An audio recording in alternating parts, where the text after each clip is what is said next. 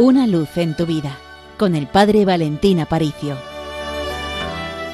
Querida familia, desde el Seminario Mayor de Toledo os ofrecemos esta reflexión del día de hoy. Celebramos la fiesta de San Luis Gonzaga. Tengo que reconocer que muchas veces no he estado familiarizado con este santo.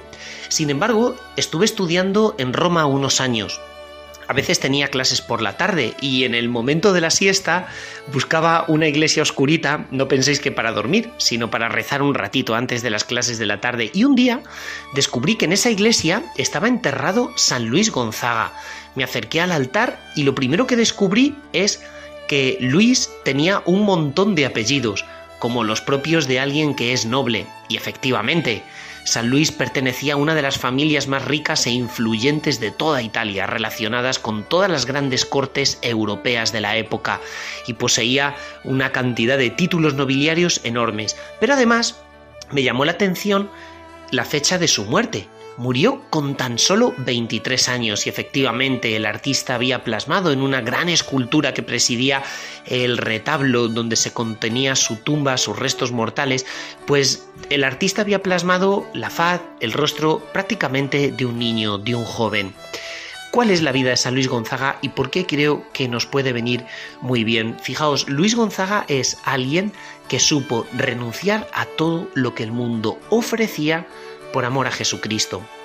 Todos hemos visto en las películas ejemplos de espejismos, alguien que va por el desierto y de pronto descubre como una especie de manantial de lago, de bosque, y resulta que no hay absolutamente nada. El mundo no para de ofrecernos espejismos, espejismos de autorrealización, espejismos de paz, espejismos de felicidad. Y no nos damos cuenta que solo y únicamente el amor de Dios puede llenar al 100% nuestro corazón. San Luis Gonzaga supo detectar el peligro de este mundo.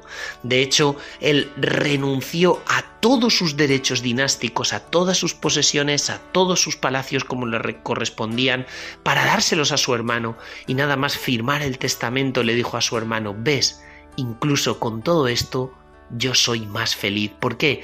Porque renunció a todo por la vida religiosa y porque sabía que la guardaba una felicidad eterna y permanente y que esa felicidad solo la encontramos en el cielo. En aquella época, siglo XVI, Roma era una ciudad asolada por la peste. Podríamos comparar la peste con el moderno COVID, solo que en el caso de aquella enfermedad la mortandad pues era enormemente más elevada.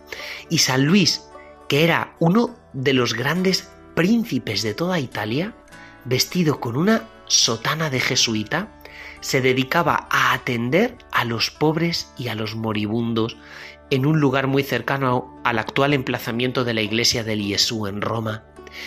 Y terminó enfermo, contagiado por aquellos mismos a los cuales él estaba cuidando. Todo un príncipe de Italia, en una habitación común, rodeado de enfermos y postrado en una cama, entregaba su vida a Dios con 23 años. Conservamos las cartas que escribió a su madre, la princesa, poquito antes de morir, diciéndole que no lloraran por él, porque le aguardaba una corona de gloria en el cielo, que era lo que él siempre había soñado con qué felicidad se despedía de su madre, sabiendo que cuando renunció por hacerse religioso a todos sus títulos nobiliarios, era el inicio de lo que ahora le estaba aguardando, que era una vida de gran felicidad, porque solo Dios es capaz de llenar la vida con mayúsculas, solo Dios es capaz de llenar una biografía tan breve. ¿Para qué queremos más años en nuestra vida si no los llenamos de ti, Señor? Por eso yo te pido a ti, querido amigo, que estás escuchando esto, que llenes tu vida de Dios. Yo ahora de rodillas le pido al Señor que estas palabras llenen, taladren tu corazón. Deja de buscar en pobres charcos la felicidad que el mundo te da, porque Jesús es un río de agua viva que se te está regalando gratis. Te quiere, te ama y te abraza.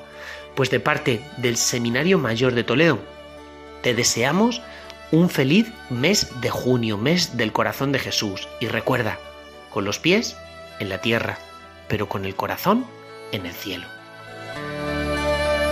Una luz en tu vida con el Padre Valentín Aparicio.